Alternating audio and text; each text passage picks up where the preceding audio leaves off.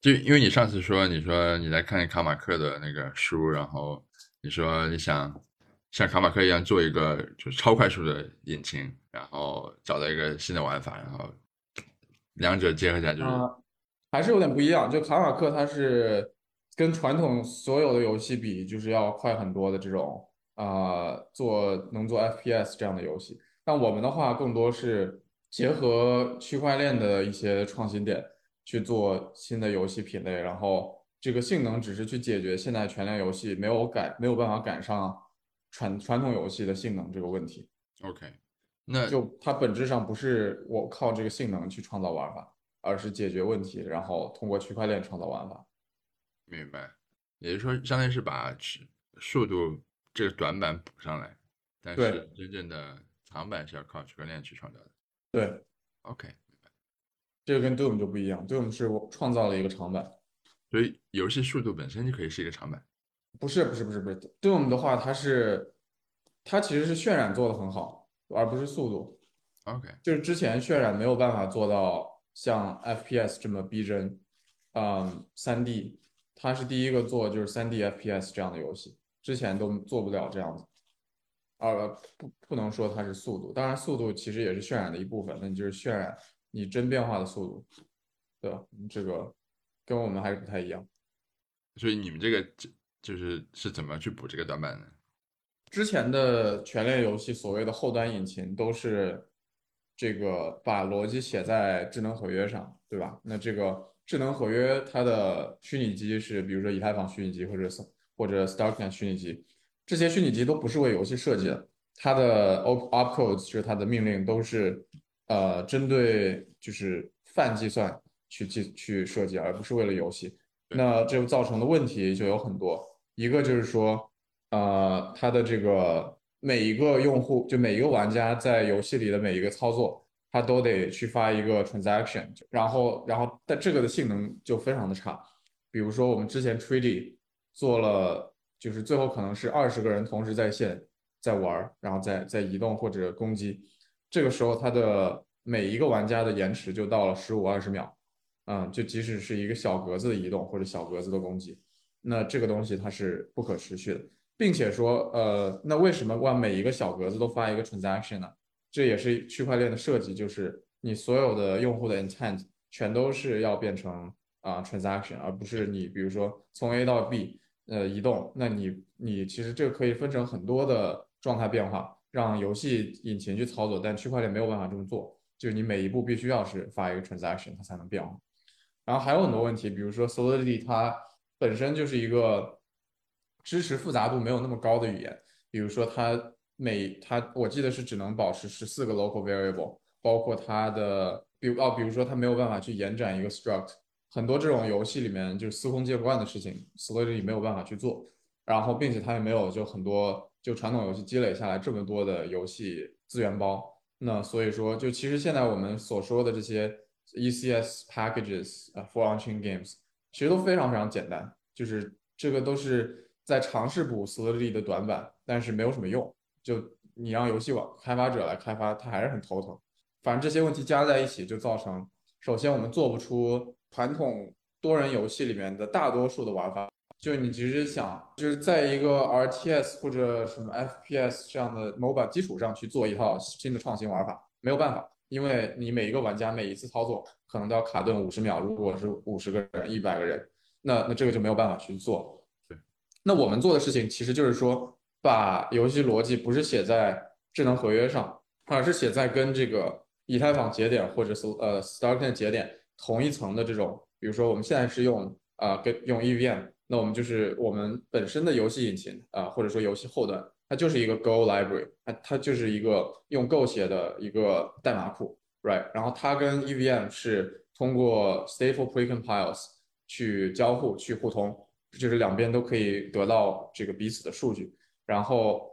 游戏引擎这这个就很好，因为说首先你可以去实现很多传统游戏里面的多人游戏的这些功能，网络层啊，包括数据层啊，包括优化上。然后同时就是说，你还是能保留所有的这个可组合性，因为这个 EVM 和游戏引擎数据是互通的，玩家可以去写 t r e a t y 它可以调用游戏里面数据，它可以去修改游戏里面的数据呃，就只要是这个权限允许的话，那那这样子的话，其实我们我们包括也做了一个 demo，就是叫 Warcraft Three On Chain，right？呃，就 Warcraft Keystone Edition。然后这个 demo 就是说，我们每我们把 Warcraft 就是这个魔兽争霸三，对这个它的它的资它的美术资产放到链上，然后做了一个就是简单大家可以控制很多军队去移动去攻击这样的一个呃 demo。然后这样子的这个游戏的性能就是跟现在看到的呃所有全链游戏都不是一个量级。然后这个是我们接下来会去就是说就在 Keystone 上面造的游戏就可以是这么快。并且它还是可以全连，啊，这是我们做的最大的一个改动。我还没有去试你们那个 Warstone Warcraft 三，然后我想问一下，就是说它的体验是跟我们平时玩的那个魔兽山是一模一样吗？就每一次点都可以即时反馈？差不多，差不多。还是说有略微差别？就是说基本上是一样的，基本上一样啊。嗯，你刚才说的其实说了很多，我没有听明白，但是我想先就从从玩家的角度看，就是。我我有一些是能有很强的共鸣的，就是比如说现在我们玩那个应该是叫什么 Sky Strife 吧，就它它它基本上把每次操作变成了一个在一个七秒的 epoch，就是七秒周期里面你只能点一次这种感觉。然后对对这的确这对于 RTS 玩家来说就觉得这什么呢？就对对，然后你你说这个是因为他们是把就是引擎后端放在了智能合约层面。对，但是你们是把它放在了和 EVM 一个级别。对，就这个怎么理解？就是说，什什么叫跟 EVM 一个级别？就是我们的游戏引擎是 EVM 里面的一个 module，可以这么理解。就是比如说，比如说我们在跑以太坊，我们跑的是什么东西？我们跑的是 Go Golang，对吧？我们是跑的 Go 语言写的 EVM 的这个节点里面的 software。那这个节点的数据，这个节点你说它是 on chain 吗？Right？那 it's hard to answer, right？因为本身我们 trust 的是这个用这个节点去在上面做的所有的东西，但是这个节点可能就是全世界十个人、二十个人在 manage，right？那那其实说，所以从这个角度就是说，那我们就想，如果我们要做一个游戏，那游戏的逻辑它是应该是一个，呃，在节点以上，然后说它是一个比较类似于 application，嗯，层面，就是它可能是短暂的这种存在呢？还是说它是一个 as fundamental as，就是它跟它跟节点是同样的这种呃所谓在物理层啊，或者说对于这个游戏的环境呃还是这样的存在。我们觉得是后者。然后并且说这么做的话，就是呃以太坊其实之前也也有很就他们也有很多，比如说像 Kchuck two fifty six 这种这个密码学的一些一些一些函数。它完全是就是在节点里面算好，然后传到所谓的智能合约上，就链上。对啊，那那这个如果它就是完全用它其他定义的 opcodes，right？那它就它就没有办法去达到计算这个东西。那同样游戏也是这样，所以我们把游戏的计算放在节点里面，而不是放在节点上面。就是对，就是 basically 我们意识到游戏是需要新的命令的，并且这些命令需要非常的 game specific。而不是就是你你就你就说 OK EVM 这这比如说多少个 opcodes 你就用它就强制要用它去把所有的游戏造出来，那当然这样性能会很慢。这是你上次说的，其他的引擎是在是什么 on the on the chain，还是你们是 out of the chain？我们我们是 in chain，他们是 on chain。哦，in chain on chain，OK，明白。我试着从计算机的角度去理解，是看是不是这样，就是说，呃，如果说。以太坊或者说区块链是一个计算机的话，然后其他的其他的游戏方是想在这个计算机上面去开发一个应用，但是你们想把这个计算机魔改魔改这个计算机本身，然后你们想做专门的游戏机，就是 console 主机游戏，可以这么说吧？可以这么说，有有有点类似，嗯，OK OK，就现在可能大家都在，对对，我觉得呃你这个例子还挺有意思，就是现在大家都想在 Atari 在雅达利上面做一个。这个这个啊，比如说这个这个 Dota 或者啊 Elden Ring，right？嗯，然后我们现在是要做为这个这种游戏专门做一套机器。啊，对，你要你们要开发一个 PS PS4 是吧？类似于，但就虽然我们不做硬件，但是在软件层相当于做了这样的一套啊，专门为游戏去量身打造的执行环境。OK，明白。哎，我不知道早期的 PC 是不是，就是早期的 PC 和和游戏主机这两种是不是游戏主机就是针对早期 PC 做了优化，然后就是更 game specific。呃，就是这个这个例子肯定也有它的短板，就是其实比如说在硬件层面，你是可以最后做到一种就是说不用特别 application specific 的，比如说苹果，苹果其实一开始就是在雅达利的基础上，呃，就是把把传统的电脑和雅达利这种游戏机功能结合一下，可以在电脑上玩游戏，然后这个其实慢慢的性能提上去，就是对大多数游戏是够。嗯，但 still 就可能现在很多人，比如说工作用 Mac，然后玩游戏用 Windows 这种，就就这个也是有，嗯，对，然后在在这种环境层面，就是环境层面的话，那比如说不同的编程语言，那有些编程语言可能很多就游戏，C Sharp 主要开发游戏，那很多其他编程语言像 JavaScript 可能就是网站这种比较多，那那这个的分工是更加明显。那我我们觉得就是像 Solidity 这种比较适合去做 DeFi，然后比较简单的一些链上操作，但是你这个以太坊的虚拟机肯定是不适合游戏的。嗯，明白。你你们这种意见是在目前 Unchained Game 这个生态里面是绝对的少数派吗？呃，我觉得是少数派吧。目前还有谁跟你们意见一致吗？Argus 想法挺像的吧？OK 嗯。我其实觉得这种想法看起来是明显好像更合理的，因为对，但是你觉得为什么他们他们会就你们反倒是少数呢？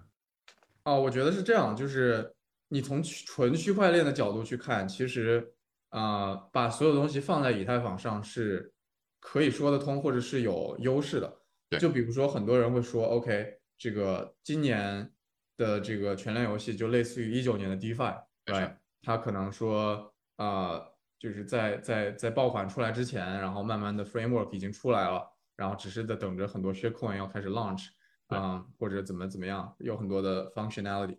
但问题是什么？问题是 DeFi 可以靠几百行代码，它可以靠靠一个机制，然后 deploy 在一个链上，它就可以有几个 billion 的 TVL 做得好的时候。但是游戏不是这样子，游戏就是。呃，即使说我们最后，即即使说全游戏就是去创造新的资产种类，就这个我觉得已经是退一万步说了，嗯，它还是得靠体验。就是你如果你如果就是要去 speculation 的话，其实现在 DeFi 完全满足大家的要求，就纯纯粹的 speculation。那游戏的话，就是其实是一种比较复杂的链上这个应用。那你你要这个复杂度干啥，对吧？你就要想清楚，除了 speculation 以外，还要给用户提供什么。那能提供的也只有体验，但是问题是体验要做好这个事情，并不是呃，并不是你就写几行代码就可以了。游戏是一个比 DeFi 要要 complex 一百倍甚至更多的这样的一个 application。那这种 application 你就你说哦，我不在乎性能或者我不在乎玩家体验，那这个就就根本做不到，就是不可能像 DeFi 那样 take off。所以真的要去呃满足玩家需求的。团队和产品必须要是一能够支持这个，呃，一要有清晰的这个游戏设计思路，第二要有能力去把这个，不管是自研还是用用什么，就是已有的这种架构去提供这样这个这样的游戏需要的性能，对吧？然后同时第三就是要把产品的各种呃这个 friction 摩擦力全都去掉，就是让用户能有个非常这个清晰，包括很好的体验。就是这个跟 DeFi 是很不一样的，DeFi 你其实都不需要前端，可能前端就让用户更方便一点，仅此而已，也也就可能很快就写出来啊。主要还是靠那几百行合约代码，几千行最多啊。但游戏并不是这样，游戏可能是几十万行，而且就不断的去优化，不断的去做做体验优化。我觉得 DeFi 还有一点就是，它很多时候几个亿的 TVL 可能只有几个用户，就是它有点它有点像是服务大鲸鱼。呃，当然小小小虾米也可以玩，但是大家只是还是服务那也不止，就是能成的项目也都不止几个用户，就是还是有很多的用户，只不过会有比较明显的头部效应，这个确实，嗯，那那全链游戏也会是这样，只不过不会那么明显，不会像 DeFi 那么明显，因为毕竟还是需要就是从游戏的传播角度来讲，就是如果玩家怎么说呢？就是你如果呃，假设你这个产品不是完全给大家去赚钱用的，嗯，这也是我就是对，那那那玩家必须要觉得这个东西好玩，然后能够去吸引新用户过来。那这个时候可能很多的新用户他都是不是付费的，或者怎么样，或者付费比较少。比如 DeFi 现在呃，可能每天的使用量嗯有几万吗？哦，我这个我不了解。OK，就我们比如看高一点几十万，对，因为因为全类游戏目前都有几千，就是这个这已经是基本我们就是觉得全类游戏不存在，但是也有几千。那那几千日活啊，或者说区块链游戏，区块链就是比如说 Treasure DAO，算上 Treasure DAO 这种啊。几千，然后 DeFi 肯定会更多嘛。那你你觉得就是全链游戏如果真的能做起来的话，它的用户是 DeFi 的什么样的量级？我觉得会比 DeFi 多，多十倍或者一百倍还是？这个很难预测，这个我不清楚。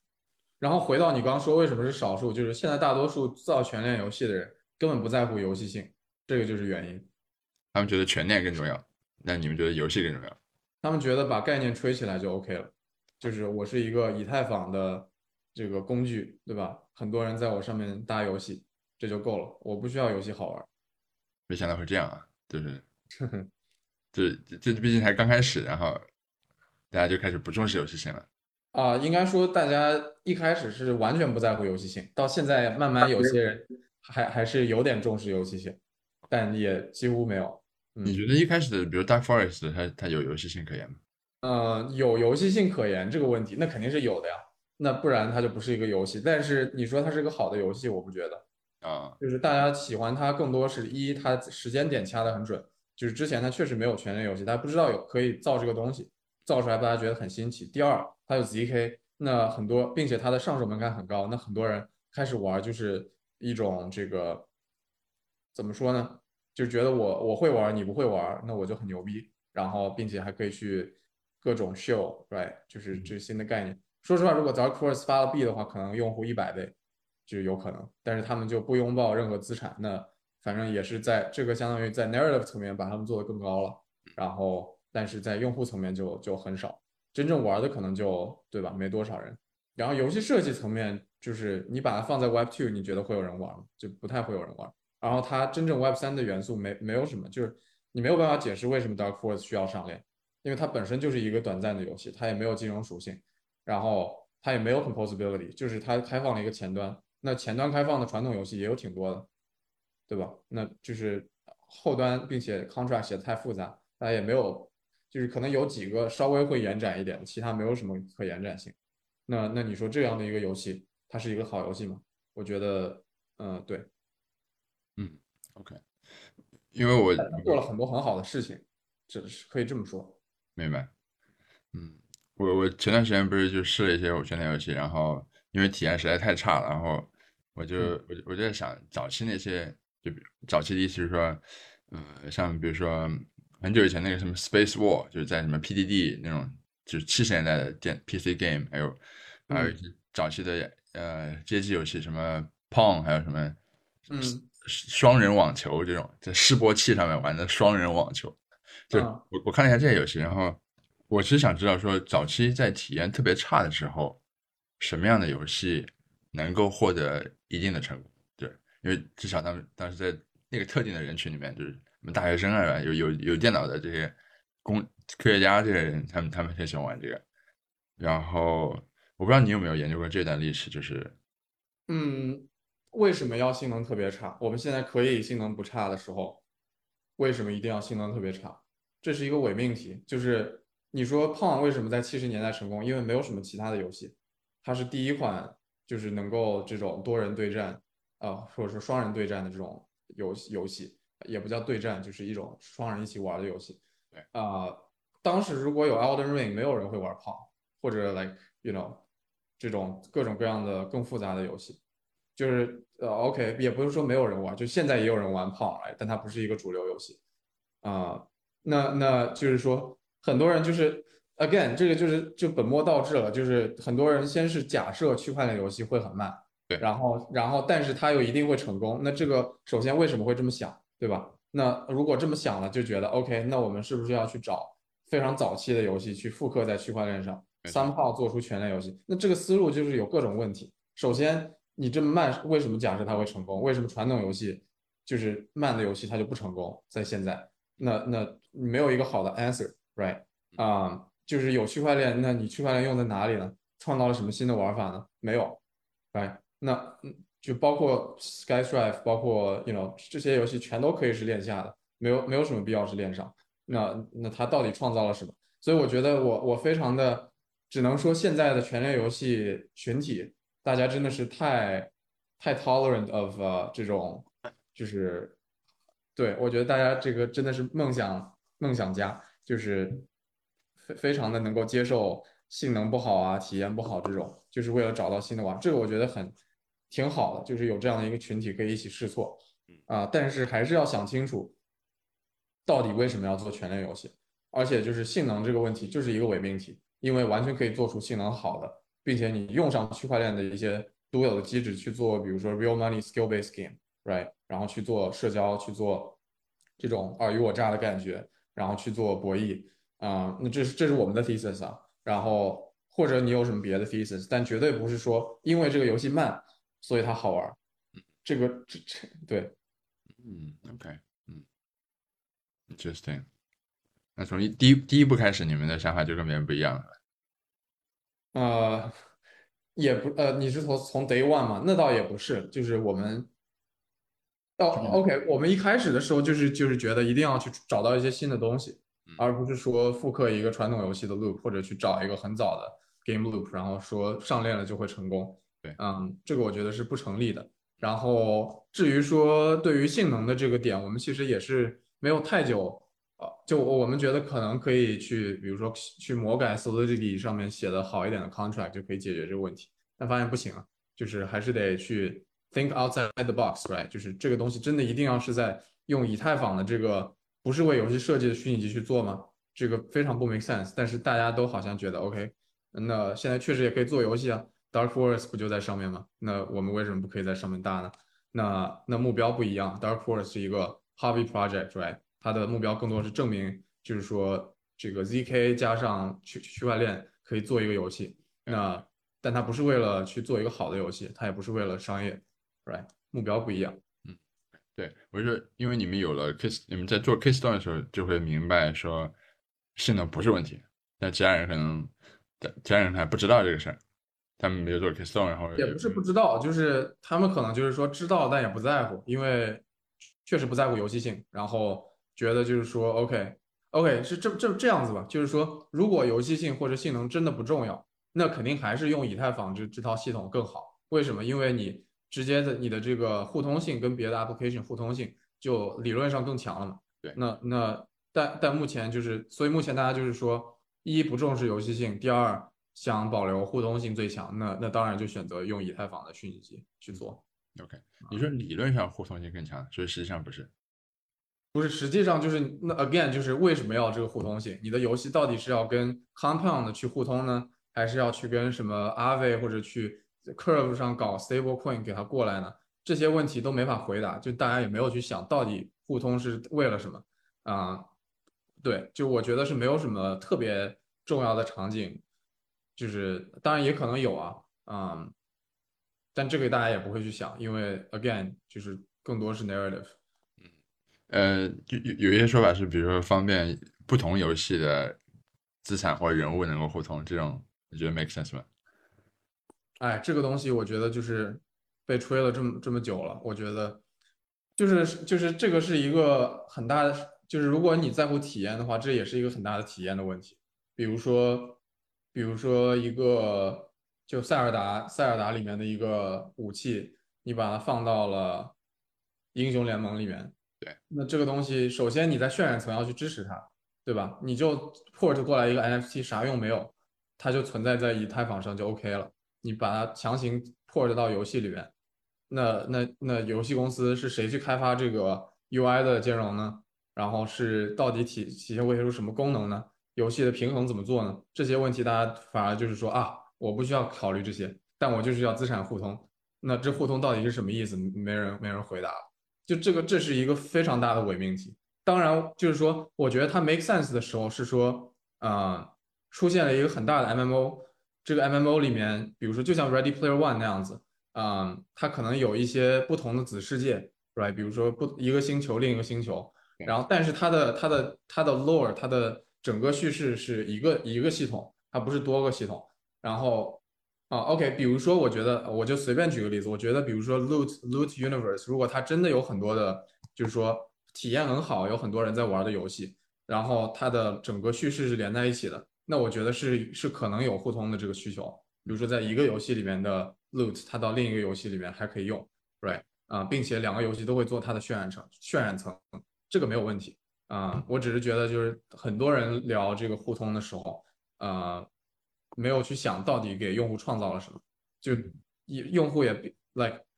就是传统于这个就很大的一个区别，就是区块链的。不玩游戏的区块链的用户会说啊，互通很重要。但是传统游戏对区块链不了解的人，就是说 nobody's asking for that，根本没有人想，就是你文明里面的城市放到什么另外一个这个这个这个 Dota 里面什么，这个一点都不 make sense，right？你怎么去怎么去做这个事情？嗯，感觉就是区块链的，就区块链的人和游戏玩家好像是完全两个 mindset，两个群体啊。对，所所以还是就是就是在开发游戏的时候，你有没有在接触用户，有没有在了解他们的需求，还是说你在自嗨，对吧？就这是有区别的。尤其是现在的 Unchained Game 的玩家，大部分还是以区块链为主，他们自己可能 Exactly，Yeah，大家就自己觉得 OK，这个好像有能做出来挺好。我其实想问你们是怎么想到？就是去做 Keystone 这个思路的，就是比如因为你们当时先做了 Treaty，然后之后发生什么？哦，Treaty 就是玩的时候太卡了呀，每个玩家等十五二十秒，然后这个节点经常爆掉，然后我们就就是觉得发现，那我们到时候当时两个选择，一种就是就是放弃做 Curio，直接申请破产，OK。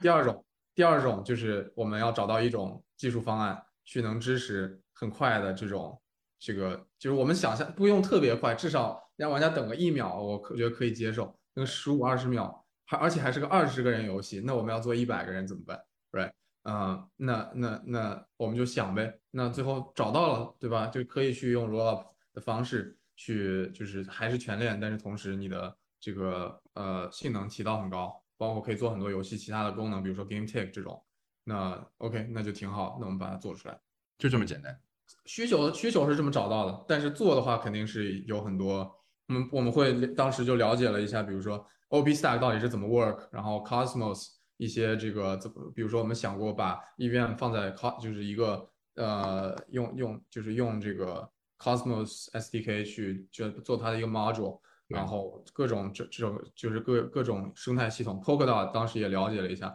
反正就各种生态系统的优劣，然后最后还是就是决定我们。呃，stay as close to EVM as possible，然后去把 EVM 去魔改，然后嗯，包括这个 modular modular 的这几家，就是 Celestia、I 跟 DA 这种，我们也都了解了一遍，它到底怎么样让用户去 verify challenge period 怎么设计，right？这这很多技术细节，但我们当时就花了两个月调研这个事情，觉得是可行的，然后就开始做。OK，嗯。就是，嗯，就就是可能很很多其他团队碰到这种问题，他们可能会想的是，呃，把游戏限制，对吧？把游戏变得更简单。对，找到新的玩法，就是适配这个当前的基础设施。对啊，那就是在给雅达利做做艾尔登法环这种感觉，做不出来的呀。哎，我觉得这个给雅达利做艾尔登法环还这不太是，我觉得是给雅达利做另外一个炮，就 some kind of another 炮。啊，是对，他可能就不会都不会想到现在大多数的 popular game，他比如说不管是原神啊，还是这种 SLG，还是还是 MOBA，他都完全不会去想，他就 OK，那我们胖，呃，那种胖该怎么做？Yeah，并且并且性能不好还是可以很好玩，因为它 on chain。对对，所以你们是在设计一个新的雅达利，或者说更好的雅达利？我们就是做一个新的系统啊。就是支持更好的游戏，对，嗯嗯，那就是一个新的游戏主机嘛，相当于是，差不多吧，一个新的系统，嗯，OK，嗯，这这么做的话，就是呃，就是游戏性，呃，就是那个速度快肯定是快很多，会有什么损失吗？损失就是它的互通性肯定比就是完全用智能合约会下降，明白？对，因为比如说不能直接去跟 Uniswap 接起来，但是比如说我们资产会就这个我们也会去解决，比如说其实我们资产是在在主链层的，那主链它完全可以去在 Uniswap 上 trade，right？嗯，损失其实没有什么，就是我觉得有个教育成本吧，就是大家现在都在自嗨，这个在在在这个 EVM 节点上做游戏的时候，我们走这条思路，大家会想，哦，你这个还是不是全链，或者你是不是安全的，你有没有什么漏洞，对吧？那这些我们一方面我们自己解决，那另一方面还要教育用户，会会有一一点这样子的部分，但我觉得还是主要看产品。嗯你说这个教育用户就是怎怎怎么教育？就是哦，就比如说我们是我们这个其实是 Optimist 的一个 stack 嘛，那其实就是说用户怎么去，比如说验证这个东西，right？我们需要去让一部分用户能够去验证，啊，就啊是提供更多的这种就是安全性，super 对就他如果想 challenge 你们，要怎么 challenge 对对对，exactly。这种我觉得对于玩家来说应该不太常见吧？呃，对玩对区块链玩家来，就是怎么说呢？不是那么的重要，但是嗯，但是我们作为就是全链游戏开发者，我们这是我们的责任。OK，对，明白。你们在设计 Keystone 的时候，除了要把游戏性，就不是这这叫什么游戏速度能够提升上来之外，你们还有什么其他的考虑吗？哦，加了很多其他的功能嘛，比如说对于 historical state 的支持，就是 Treaty 上可以去获得历史数据，就可以去看哦，你是不是过去五回合都没有打我，然后比如说触发一个条件，然后或者说 game take right，就是你游戏里面可以有有重力或者有日月更迭这种东西，就是它可以不需要用户的 input 去更新游戏状态。啊、比如说它有很它有一些就是传呃，这个我我们做了一些前后端的协议上面的这个呃新的写了一些新的代码，这样子让前端可以去快速的迭代啊、反正就有很多这种细节。OK，明白。Basically，就我们目标还是说让前端就是开发环境跟传统游戏呃越接近越好，因为这个是大多数开发者习惯的一种开发方式。然后后端的话，就是要做到尽量可延展，然后安全性啊什么的。对，嗯就你们希望，如果这个 Keystone 是一个引擎的话，你们是希望其他的游戏开发者过来，而不是希望其他的区块链开发者过来开发游戏。那肯定啊，就是你要做出好的游，我觉得是肯定是 combination 嘛。但我目前的区块链，至少在全链游戏里面圈子里面没有没有真正就是或者说懂游戏的人几乎没有啊。对，我觉得更多可能像我们这种团团队的结合就比较好，就我们是懂区块链的加上懂游戏的走到了一起，然后去去做这个事情啊。哎，我以为你们团队是区块链原生背景。啊，我们的主创，我们的主策是这个米哈游的，米哈游来了。嗯，OK，主策是主策划人。对，明白。OK，你觉得你觉得这样的配置是比较适合做？对，因为游戏里面有很多的无有无数坑，新的游戏团队没有做过游戏的话，绝对会踩，拼命交学，拼命交学费。这个不是靠你是一个聪明的 engineer 就能 figure out。游戏是一个特别就是特殊的编程行业吗？还是说非常特殊，它跟互联网很不一样。就是互联网是一个，你你基本上可以不断的做减法，就是找到一个需求痛点，很明显你就把它解决了，解决的好就是好的产品。像 Stripe，right，这个字节跳动，它就是擅长做这个事情啊。游戏的话是要把体验做到极致，很多时候工程上反而要做一些很冗余的东西，